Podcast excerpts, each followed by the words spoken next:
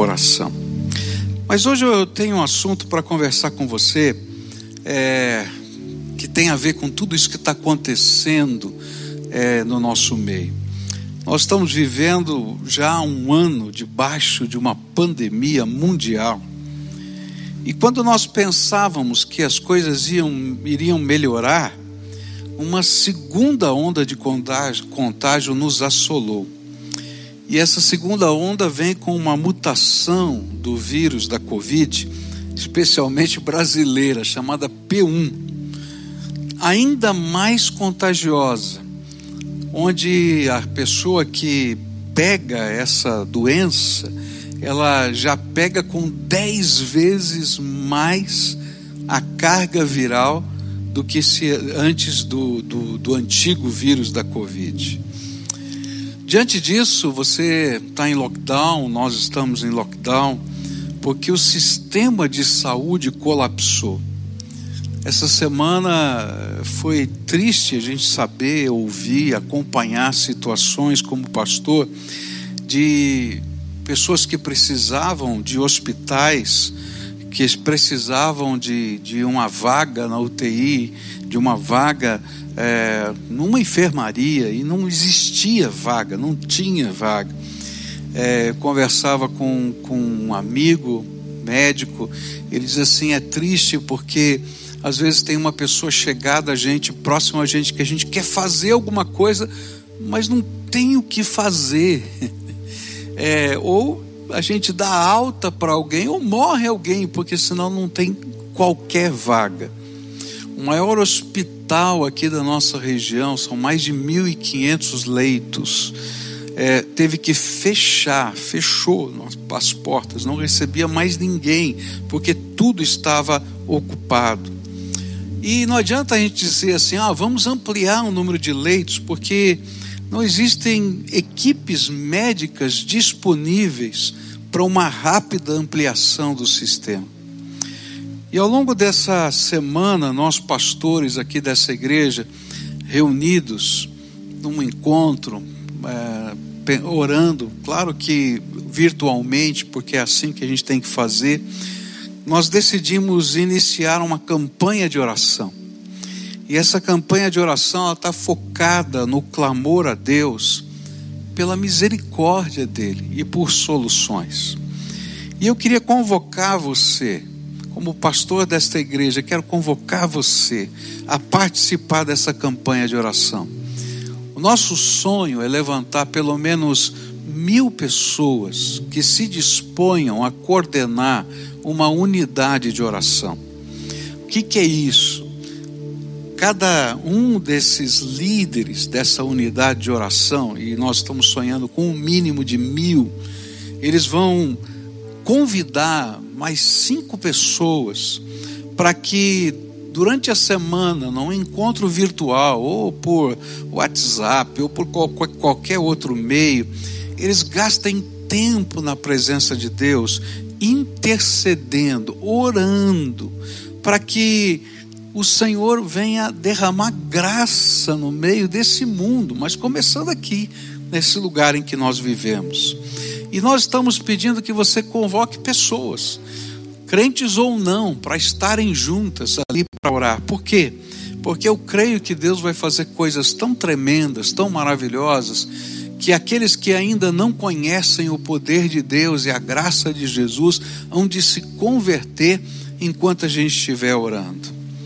E eu queria também dizer para você que com essas unidades de oração funcionando, nós vamos também convocar ao longo dessa campanha alguns jejuns, vamos estar divulgando o nosso relógio de oração para que ao longo de 24 horas do dia tenha alguém intercedendo pelas pessoas que estão sofrendo.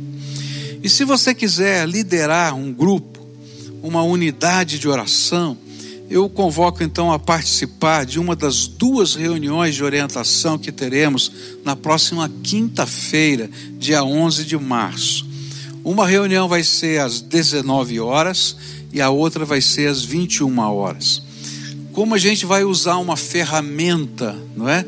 é essa ferramenta é, é um, um aplicativo que pode reunir pessoas Então é preciso que você entre na página lá para você obter o link dessa reunião, não é? E cada cada reunião tem uma capacidade máxima de mil pessoas. Eu estou orando a Deus para que a minha, minha, expressão de fé de ter pelo menos mil líderes ela seja tremendamente ultrapassada e que a gente possa ter os dois mil, que essa, essa capacidade máxima que a gente tem para cada reunião. E, e a ideia é que a gente possa ter o maior número de pessoas orando e clamando a Deus por misericórdia. E ali você vai poder adquirir, ter, não é? Não adquirir, mas ter o link da, da dessa reunião para poder entrar diretamente nessa ferramenta. E ao longo desse período, nós vamos estar pregando, eu e o Michel aqui, é, sobre oração. E vamos estar olhando na palavra de Deus para algumas orações da Bíblia. Então a gente vai aprender a orar com aqueles que oraram na palavra de Deus. E hoje eu quero começar aprendendo a orar com Neemias, esse servo de Deus do passado. E a gente vai encontrar a oração dele no capítulo 1 de Neemias, a partir do verso 1, a palavra do Senhor diz assim: Palavras de Neemias, filho de Acalias, no mês de Quisleu, no vigésimo ano, enquanto eu estava na cidade de Suzã, Hanani, um dos meus irmãos, veio de Judá com alguns outros homens, e eu lhes perguntei acerca dos judeus que restaram os sobreviventes do cativeiro e também sobre Jerusalém. E eles me responderam: aqueles que sobreviveram ao cativeiro e estão lá na província passam por grande sofrimento e humilhação. O muro de Jerusalém foi derrubado e suas portas foram destruídas pelo fogo. E quando ouvi essas coisas, sentei-me e chorei. Passei, passei dias lamentando-me, jejuando e orando ao Deus dos céus. E então eu disse: Senhor, Deus dos céus, Deus grande e temível, fiel à aliança e misericordioso com os que te amam e obedecem os teus mandamentos. Que os teus ouvidos estejam atentos e os teus olhos estejam abertos para a oração que o teu servo está fazendo diante de ti, dia e noite, em favor de teus servos, o povo de Israel. Confessa os pecados que nós, os israelitas, temos cometido contra ti. Sim, eu e o meu povo temos pecado. Agimos de forma corrupta e vergonhosa contra ti não temos obedecido aos mandamentos, aos decretos e às leis que deste ao teu servo Moisés. Lembra-te agora do que disseste a Moisés, teu servo. Se vocês forem infiéis, eu os espalharei entre as nações.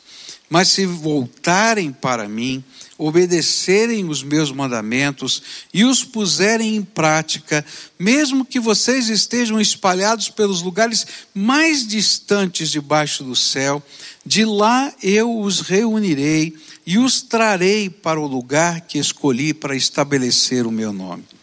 Estes são os teus servos, o teu povo.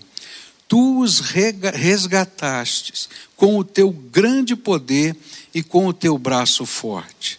Senhor, que os teus ouvidos estejam atentos à oração deste teu servo e à oração dos teus servos, que têm prazer em temer o teu nome. Faze com que hoje este teu servo seja bem-sucedido, concedendo-lhe a benevolência deste homem. Pai querido, nesta hora tão difícil que vivemos, como nação e como mundo, ó Pai, nós estamos aqui para levantar um clamor e pedir misericórdia.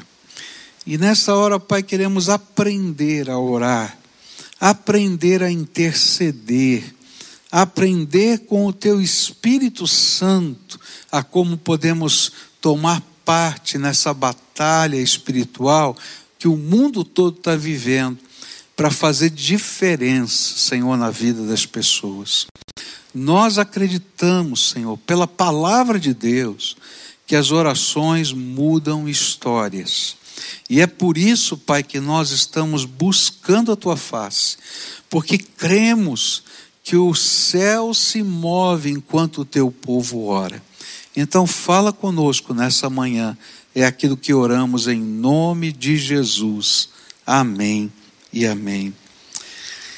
É interessante porque, apesar de Neemias estar seguro no palácio, ele era copeiro do rei, ele vivia numa condição melhor do que a maioria de milhares e, quem sabe, até de milhões de pessoas. Mas a situação do seu povo o motivou a interceder por eles.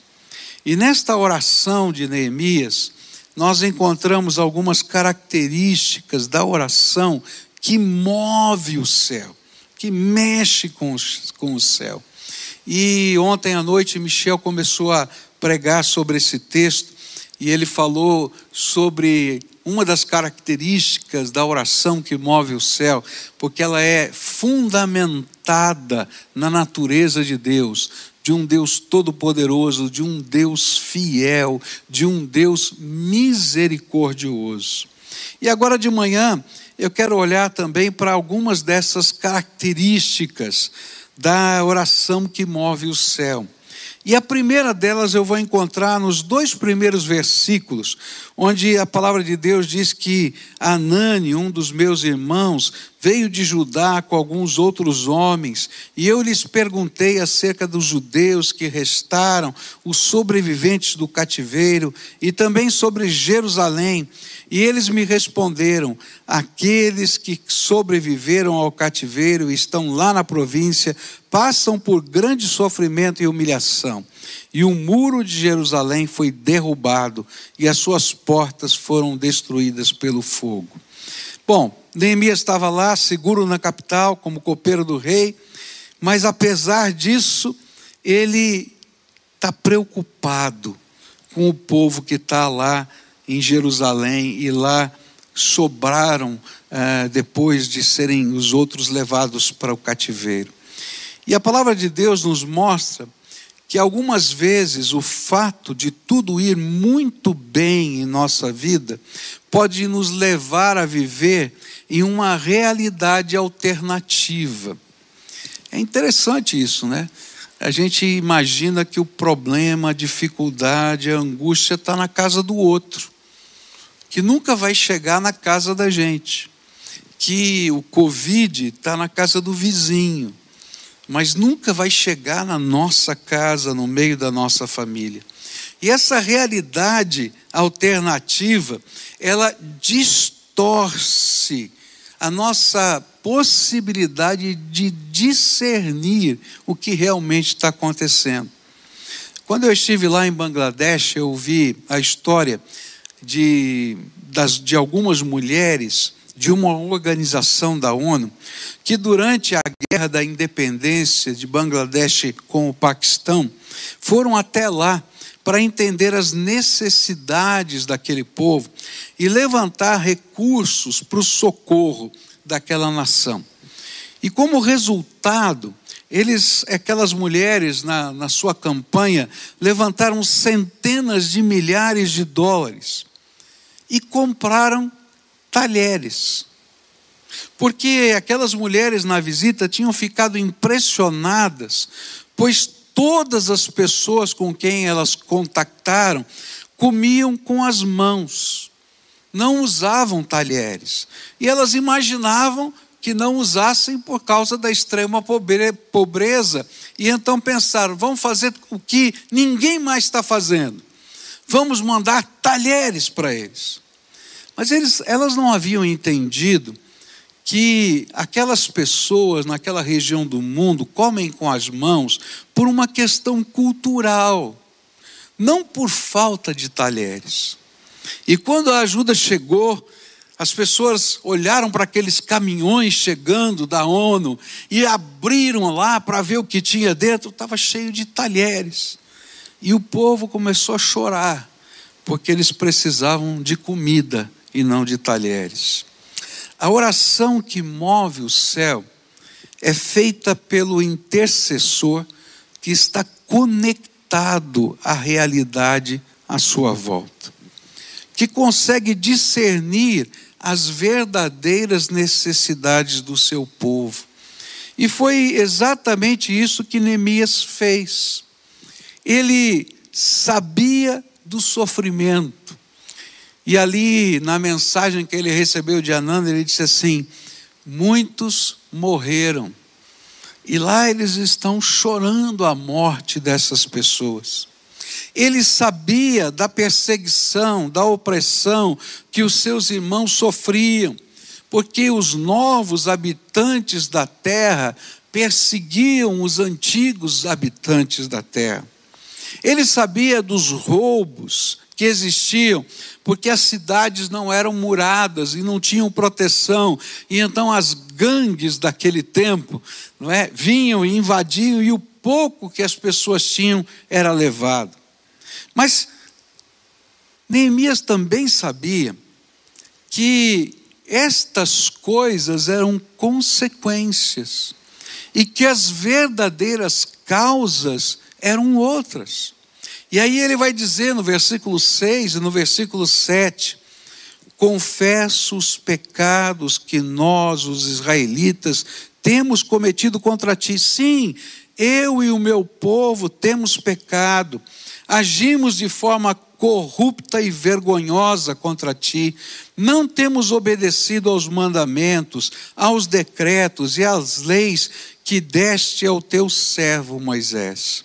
E ele vai dizer: Olha, Senhor, tudo isso está acontecendo e a gente está chorando com eles, mas nós sabemos por que está acontecendo, porque nós temos pecado, porque existe corrupção dentro de nós.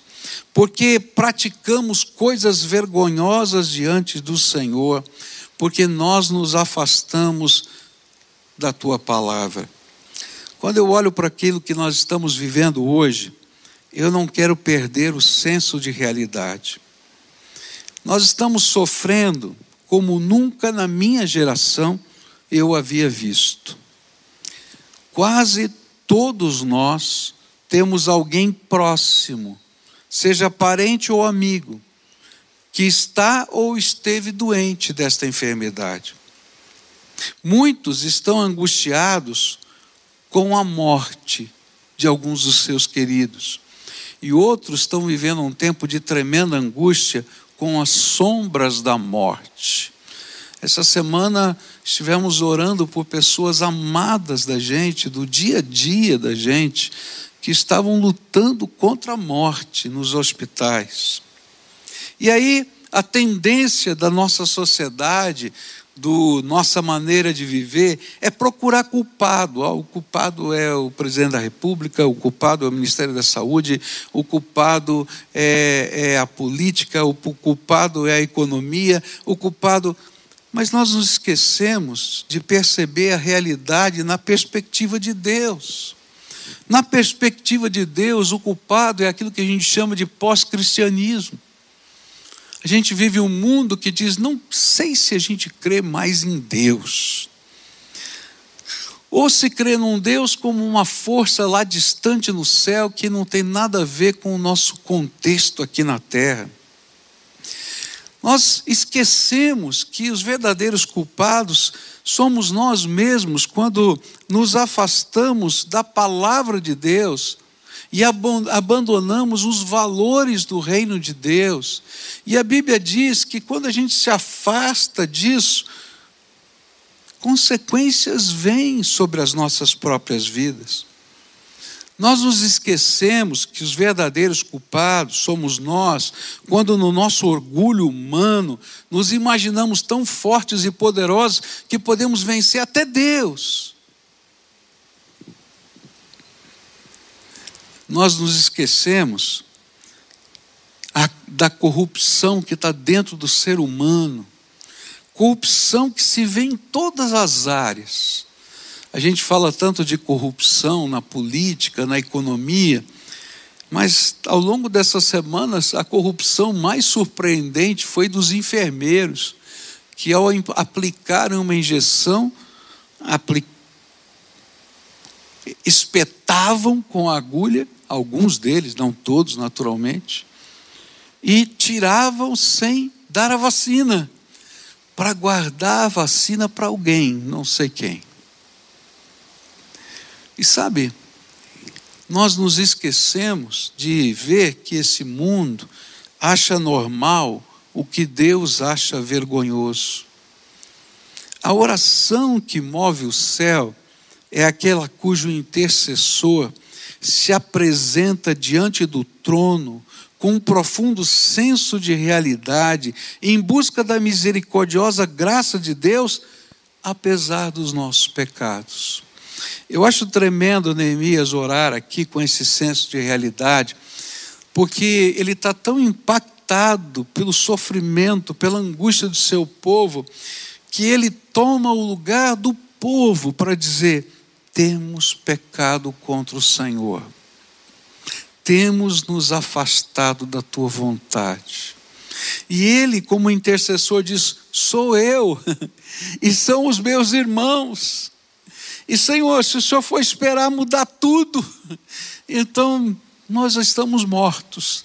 Então eu vim aqui pedir misericórdia e venho aqui pedir graça. Eu acho que nós precisamos ser esse tipo de intercessor que tem um senso de realidade, em que pode se colocar como um sacerdote se coloca diante de Deus a favor do povo, para dizer: Senhor, sabemos que tem pecado, mas Senhor, tenha misericórdia, e com o sangue de Jesus, que cobre uma multidão de pecados, vem, Senhor, e começa alguma coisa nova, porque Tu és a nossa única esperança. Eu vim aqui para desafiar você a assumir a sua missão sacerdotal e se colocar diante de Deus a favor de pessoas e de olhar a realidade do sofrimento, da angústia, da dor, da morte, mas também do pecado que nos afasta e entender que a única vacina que transforma é o poder do Senhor Jesus, o sangue de Jesus que nos purifica de todo pecado. Às vezes eu me sinto no meio dessa pandemia como os marinheiros, olhando para tudo que está acontecendo, como os marinheiros que tentavam salvar a vida de Jonas e remavam, remavam, remavam, e parece que quanto mais remavam, a tempestade ficava maior. E entendo que a verdadeira salvação de Jonas veio quando ele clamou ao Senhor e pediu a sua misericórdia. Nós precisamos ser os intercessores que movem o céu e que clamam ao Senhor por uma misericórdia. Segunda característica da oração que move o céu, está aqui no versículo 4, quando diz assim: Quando ouvi essas coisas, sentei-me e chorei, e passei dias lamentando-me, jejuando e orando ao Deus dos céus. A segunda característica da oração que move o céu é que, diante da realidade, o intercessor se torna apaixonadamente empático às pessoas que estão vivendo aquela realidade. Foi por isso que a reação de Neemias foi chorar. Quando ele ouviu a notícia do que estava acontecendo e tendo senso de realidade, ele chora. Mas o texto é muito forte nos simbolismos, porque ele mostra alguns aspectos da cultura aqui, que às vezes a gente lendo não percebe. Por exemplo, as expressões sentar, lamentar, jejuar e assim por diante, refletem a atitude de um pai de família que chora a morte do seu filho. Quando isso acontecia, esse pai rasgava as suas vestes e se vestia com um pano grosseiro, que eles chamavam de pano de saco. E era isso que representava a palavra lamentar. Quando essa palavra aparece na mente de quem leu lá no passado, estava assim: ele se vestiu de pano de saco e ele começou a chorar na presença do Senhor com as suas vestes rasgadas, e ainda a Bíblia diz que eh, se cobria de cinzas. A palavra que está ali, sentei-me, não é?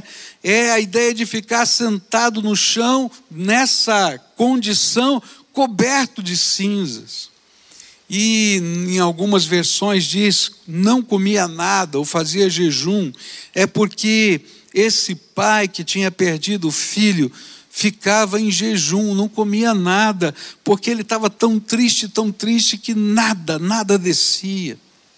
E o texto expressa com uma veemência a ideia de que Neemias orou por seu povo de uma forma apaixonadamente empática, como se ele mesmo estivesse lá, como se ele estivesse clamando juntamente com eles, como se estivesse com eles naquela hora e como se fosse ele que estivesse vivendo aquela tristeza. Ele estava no palácio mas ele se sentia como alguém que estivesse em Jerusalém sofrendo. Tremendo é saber como é que a oração funciona. Como é que ela funciona?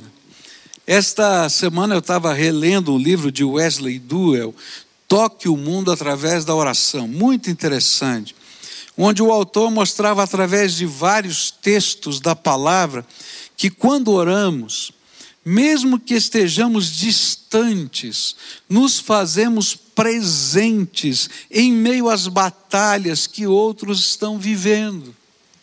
Sabe, quando a gente está orando aqui, intercedendo dessa maneira apaixonadamente empática, nós estaremos, nós estamos lá, junto com aquela pessoa, e a nossa oração está fazendo efeito na vida daquela pessoa.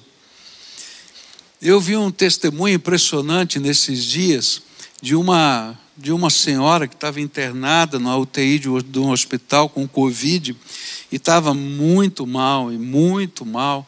E durante uma, uma noite, né, porque quando as pessoas estão ruins assim, eles colocam a pessoa de bruço, né, chamam de posição prona, e eles colocam de bruço ali, e ela naquela posição de bruços, ali naquela condição, passando mal, ela não sabe se teve um sonho ou se teve uma visão, mas ela sentiu como se Jesus estivesse sentando na cama, no leito do hospital e aí ele tinha um unguento um nas suas mãos e passava nas suas costas. E ali estava acariciando as suas costas com aquele unguento. E aquele sonho, visão, não sei direito, ela não sabia explicar, ela passou. E no dia seguinte ela começou a melhorar, melhorar, melhorar, até que saiu do hospital. E ela disse: Eu tenho certeza que Jesus me visitou. Mas sabe o que estava acontecendo naquela hora? Tinham várias pessoas que estavam intercedendo, clamando, pedindo que o Senhor visitasse aquela mulher. E enquanto aquele povo estava orando, o Senhor Jesus visitou aquela mulher, derramou graça. Eu vi de uma outra situação essa semana, de um irmão nosso, querido, que estava morrendo. O médico disse: Olha, nós não sabemos se vamos conseguir tirá-lo daqui. E ele continua internado. Nós não sabemos. Os níveis de saturação dele estão baixíssimos com tudo que a gente está fazendo. Me falaram níveis que eu nem sei que são, se são possíveis, então não vou dizer o número aqui, porque eu nem sei se eles são possíveis, acho estranho demais, de tão baixos. Mas de repente, daquela madrugada para o dia seguinte, os níveis de saturação foram a 96 e ninguém sabia explicar por quê. Eu sei por quê. Porque quando a gente ora dessa maneira, a gente toca as pessoas e a gente invade o lugar do sofrimento, porque o Senhor Jesus vai e visita ouvindo e respondendo às nossas orações. Quando você entra na presença de Deus, sentindo como se fosse o outro e orando como se ele orasse, você move o céu na direção do alvo da oração. E sabe por quê? Porque você é capaz de entender o que Deus sente pelos seus filhos. A palavra de Deus diz que Deus nos ama tanto, mas tanto, que deu o seu único filho, o seu filho unigênito, para que todo aquele que nele crê não pereça, mas tenha vida eterna. E quando ele vê esse sentimento no coração de um intercessor, esse mesmo amor, essa mesma compaixão, ele é movido de íntima compaixão. É isso que a Bíblia diz. Sabe por quê? Isso é tão tocante no coração de Deus, porque você assume a missão sacerdotal em nome de Jesus. A palavra de Deus diz que Jesus é o nosso sumo sacerdote que intercede por nós junto ao Pai. E de repente, esse sumo sacerdote tem um coro atrás dele, de pequenos sacerdotes, eu e você, dizendo: Senhor Jesus, tem misericórdia, Deus Pai, tem misericórdia, Senhor, derrama graça misericordiosa, favor que não merecemos. E Deus se compadece. Hoje o Senhor o convoca a chorar, a jejuar, confessar os pecados, a ser sacerdócio real de Cristo nessa terra. Sabe, como nós somos duros de coração. Quanto tempo faz que nós não choramos os pecados da nossa nação? A gente se conforma com eles. Quanto tempo faz que nós não choramos na presença de Deus as dores da nossa nação? Quanto tempo faz que o clamar pela graça misericordiosa do nosso Salvador é às vezes somente um chavão da nossa oração e não um sentimento de alma. Hoje eu estou aqui para convidar você a ser um intercessor a entrar nessa batalha espiritual junto conosco, a favor da nossa terra, da nossa nação, da nossa cidade, das pessoas que estão sofrendo. Terceira característica de uma oração que move o céu. Essa é uma oração persistente. E ela diz assim no versículo 6, a palavra: que os teus ouvidos estejam atentos e os teus olhos estejam abertos para a oração que o teu servo está fazendo diante de ti, dia e noite, em favor de teus servos, o, o povo de Israel. A terceira característica da oração que move o céu é que ela é persistente. Isso ficou expresso nas palavras de Neemias, quando ele está dizendo: Olha, é a oração que eu estou fazendo dia e noite, sem parar. Anos atrás eu li uma meditação interessante que afirmava que muitas de nossas orações são como pequenas escaramuças. Nós vamos como turistas a um campo de batalha e damos alguns tiros. Ficamos felizes em participar e voltamos para as nossas casas, guardamos as nossas armas e a própria armadura da fé colocamos no armário. E alguns até, por falta de lugar ou espaço na sua casa, vão a um depósito alugado, distante, e colocam lá a armadura da fé e voltam para suas vidas. Mas o autor afirmava que a Bíblia nos desafia a vestir sempre, todos os dias, todas as horas, toda a armadura de Deus para podermos resistir ao dia mal. Hum. Se você ainda não percebeu, o dia mal já chegou. Nós estamos vivendo o dia mal. A oração e o clamor que precisamos levantar precisa ser persistente. A ajuda prática também precisa ser persistente. O exército de Deus precisa estar em prontidão, porque nós estamos vivendo dias de alerta vermelho. O Senhor nos convoca a viver a disciplina da oração. Isso está na Bíblia. E a minha pergunta é: qual é o seu turno como sentinela? Se de fato você é um sentinela. A palavra de Deus diz em Isaías 62, versículos 6 e 7: Coloquei sentinelas em seus muros, ó Jerusalém, jamais descansarão dia e noite. Vocês que clamam pelo Senhor, não se entreguem ao repouso e não lhe concedam descanso até que ele estabeleça Jerusalém e faça dela o louvor da terra. O que, que a Bíblia está dizendo? Ela está dizendo assim: olha, Deus está chamando sentinelas e está dizendo: permaneçam no seu lugar, no seu turno, não descansem dia e noite até que o Senhor responda. Esse é o chamado de Deus.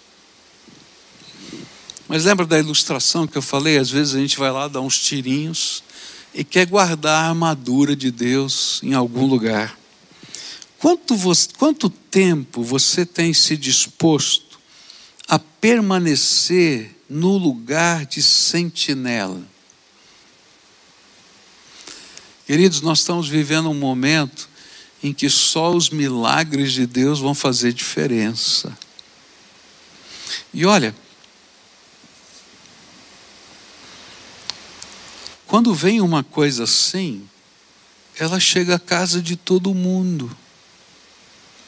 Então, antes do dia mal, você precisa estar vestido com a armadura de Deus. Durante o dia mal, você precisa estar vestido com a armadura de Deus, até que a vitória venha. Quem são os soldados que você vai convocar para o seu batalhão? E o meu desafio é Leve alguns que não conhecem o poder do nome de Jesus para terem os seus olhos abertos por Ele, porque enquanto nós estivermos orando, coisas extraordinárias de Deus vão acontecer. Mas faça isso com uma disciplina perseverante na presença do Senhor. É interessante que Jesus relaciona essa persistência com fé. Às vezes a gente acha que fé é apenas uma crença inabalável, mas a Bíblia vai dizer que fé também é persistência inabalável. Em Mateus 18, versículos de 1 a 8, a Bíblia vai dizer exatamente isso. E então Jesus contou aos seus discípulos uma parábola para lhes mostrar que eles deveriam orar sempre e nunca desanimar e ele disse: Em certa cidade havia um juiz que não temia a Deus, nem se importava com os homens. E havia naquela cidade uma viúva que se dirigia continuamente a ele, suplicando-lhe: Faze-me justiça contra o meu adversário. Por algum tempo ele se recusou mas finalmente disse a si mesmo: Embora eu não tema a Deus e nem me importe com os homens, esta viúva está me aborrecendo, vou fazer-lhe justiça para que ela não venha me importunar. E o Senhor continuou: ouçam o que diz o juiz injusto. Acaso Deus não fará justiça aos seus escolhidos que clamam a Ele dia e noite? Continuará fazendo-os esperar? Eu lhes digo, ele lhes fará justiça e depressa. Contudo, quando o filho do homem vier, encontrará fé na terra. Olha que coisa tremenda. A pergunta que é feita aqui: será que quando o, o Senhor Jesus vier, vai encontrar gente persistente? em oração. Eu me lembro de um velho hino né, que diz assim: em fervente oração, vem o teu coração na presença de Deus derramar, mas só pode fruir o que estás a pedir quando tudo deixares no altar. Então, antes de terminar esse sermão, Samuel, se você pudesse cantar essa música para a gente, com essa equipe de louvor, e eu queria que você olhasse para você. Sabe, esse aqui é o tipo de oração de um intercessor, oração que move o céu, oração perseverante, oração empática, oração que tem senso de realidade. Essa é a oração que o Senhor quer que vivamos. Em fervente oração,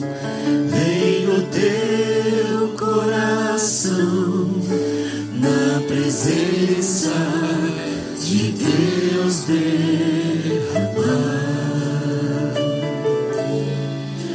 Mas só podes fluir o que estás a pedir quando tudo deixares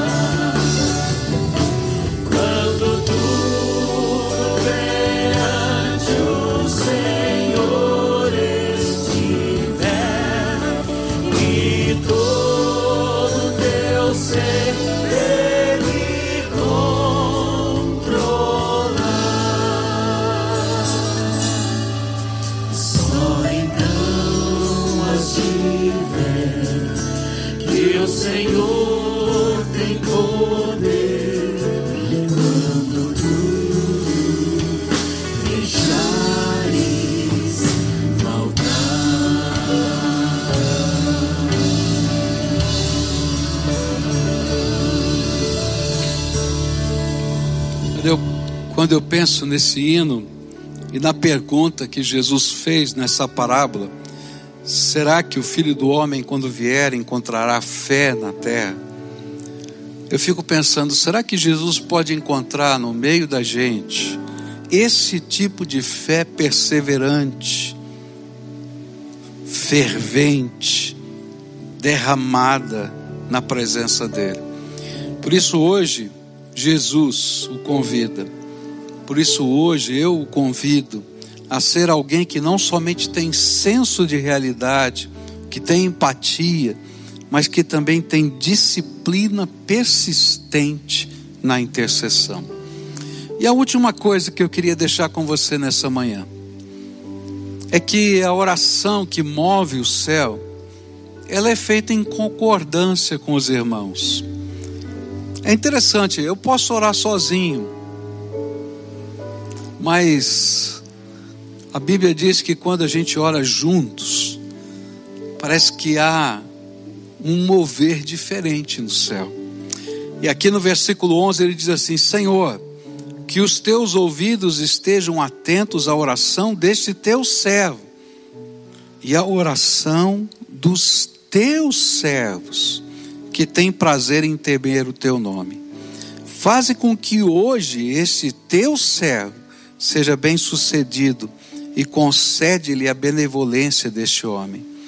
A quarta característica da oração que move o céu é que ela é feita em concordância com outros intercedores, intercessores. A ideia que o texto nos passa é que o que parecia ser um mover solitário no coração de Neemias, agora já era um movimento envolvendo outras pessoas. É interessante que se você comparar o, versículo, o capítulo 1 com o capítulo 2, você vai perceber que são meses diferentes que aparecem ali. Eles estão marcados na, no calendário, que é o calendário hebraico, bem diferente do nosso. Mas a, a ideia é que existe um intervalo de cerca de quatro meses, em que a notícia de Anani e a oração de Neemias começou e talvez começou solitária, e depois ele foi chamando outras pessoas, quem sabe o próprio Anani, aqueles que tinham ido à caravana a Jerusalém, depois outros que por causa da paixão empática do coração de Neemias, dos seus irmãos, começaram a se unir em oração, e ali já se passavam quatro meses de perseverança em oração, quando ele vai falar com o rei.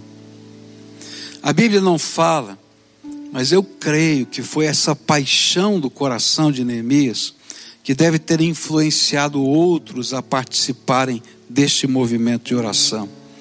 E é por isso que nós estamos clamando a Deus para levantar pelo menos mil pessoas empaticamente apaixonadas, como Neemias, que levantem cada um mais cinco para estarem clamando a Deus por socorro e graça para que possamos ver a nossa terra sendo sarada, curada e transformada. Deus nos, nos falou através dessa oração de quatro características que move o céu. Uma oração que tem um profundo senso de realidade, tanto daquilo que está acontecendo fisicamente como no mundo espiritual.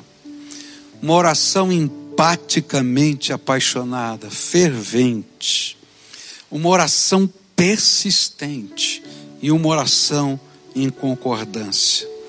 Se você é alguém que tem Jesus como Senhor da sua vida, Ele o está convocando para vestir toda a armadura de Deus, para a gente poder resistir nestes dias maus. E eu queria orar hoje com você, consagrando a sua vida como um sacerdote intercessor. No Velho Testamento, a consagração era uma cerimônia diferente. Ela envolvia duas partes. A primeira parte era uma oferta chamada movida. Nessa primeira parte, então a pessoa estendia suas mãos e o sacerdote que ia fazer a unção, começava a colocar partes de animais nos braços desse novo sacerdote. Eu não sei se você já empilhou carne, mas empilhar carne é muito estranho. Porque você vai colocando, ela vai se mexendo ali, ela não se ajusta, não é? Ela vai escorregando. E ele ia colocando uma coxa de um animal, o peito do outro, e assim ia fazendo. E ele tinha que, com muito cuidado, para não deixar cair no chão, andar com aquilo e mover sobre o altar eu creio que quando Deus nos chama para o sacerdócio real, Ele coloca pessoas por quem nós temos que interceder. E assim como é difícil a gente mover sobre o altar aquela carne, às vezes é difícil a gente ser um intercessor. A gente tem que andar com cuidado, a gente tem que cuidar, andar com, com determinação. E o Senhor quer fazer isso na minha vida e na sua vida. Depois tinha um outro momento, quando pegava-se o sangue do animal, colocava-se na orelha direita, no polegar da mão direita e no dedão do pé direito. E aí, com esse simbolismo, se dizia: agora todo o seu corpo, todo o seu ser pertencem ao Senhor e são dedicados ao Senhor e você vai se colocar diante de Deus a favor das pessoas, levando oração e intercessão por elas, com toda a sua alma, com todo o seu entendimento, com todas as suas forças. E chegava um momento que era o ápice, o final, onde um azeite perfumado era derramado sobre a cabeça e ele escorria pela barba, pela roupa, até os pés. E ele dizia: Agora, porque você se colocou nessa posição, eu te revisto do meu poder e da minha autoridade. Sabe o que eu sinto no meu coração é que Deus nos está, nos está chamando para algo assim. E enquanto nós movemos sobre o altar, enquanto nós colocamos toda a alma, toda a nossa força e todo o nosso entendimento nesse projeto, o Senhor vai abrir as janelas dos céus e derramar o azeite do Espírito Santo sobre o seu povo e vai dizer: Estou revestindo do meu poder e da minha graça. E é por isso que Jesus vai dizer: Olha, tudo quanto pedirdes em meu nome ao Pai, eu farei, para que o Pai seja glorificado no Filho. É por isso que os apóstolos tinham certeza de que, enquanto pregavam a palavra, os sinais e prodígios do Senhor confirmariam a mensagem. Hoje eu quero orar por você. Você que quer mover coisas complicadas sobre o altar que quer colocar toda a sua alma, todo o seu entendimento, toda a sua força para servir ao Senhor num projeto tremendamente espiritual. E quero pedir que o Senhor revista do óleo, do azeite sobre a sua vida. Curve a sua fronte agora, onde você está, e ore ao Senhor comigo.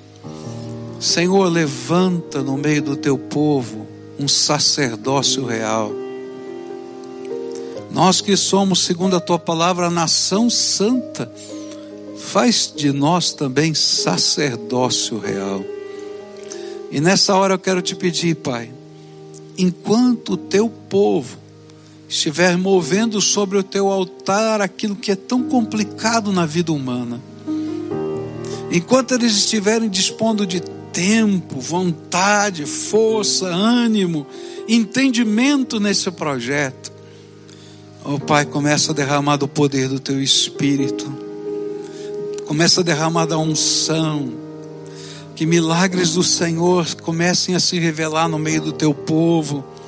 Que pessoas sejam salvas por causa da, do temor do Senhor que vai surgir na alma Ó oh, Pai, que pessoas sejam curadas, transformadas, que lares desfeitos sejam reconciliados, que pessoas possam ser reconectadas, que haja libertação, que haja transformação no poder do nome de Jesus. Levanta o teu exército e ensina-nos a usar toda a armadura todo tempo, para que nesses dias maus de batalha espiritual sejamos mais do que vencedores em Cristo Jesus, o nosso Senhor. Amém e amém.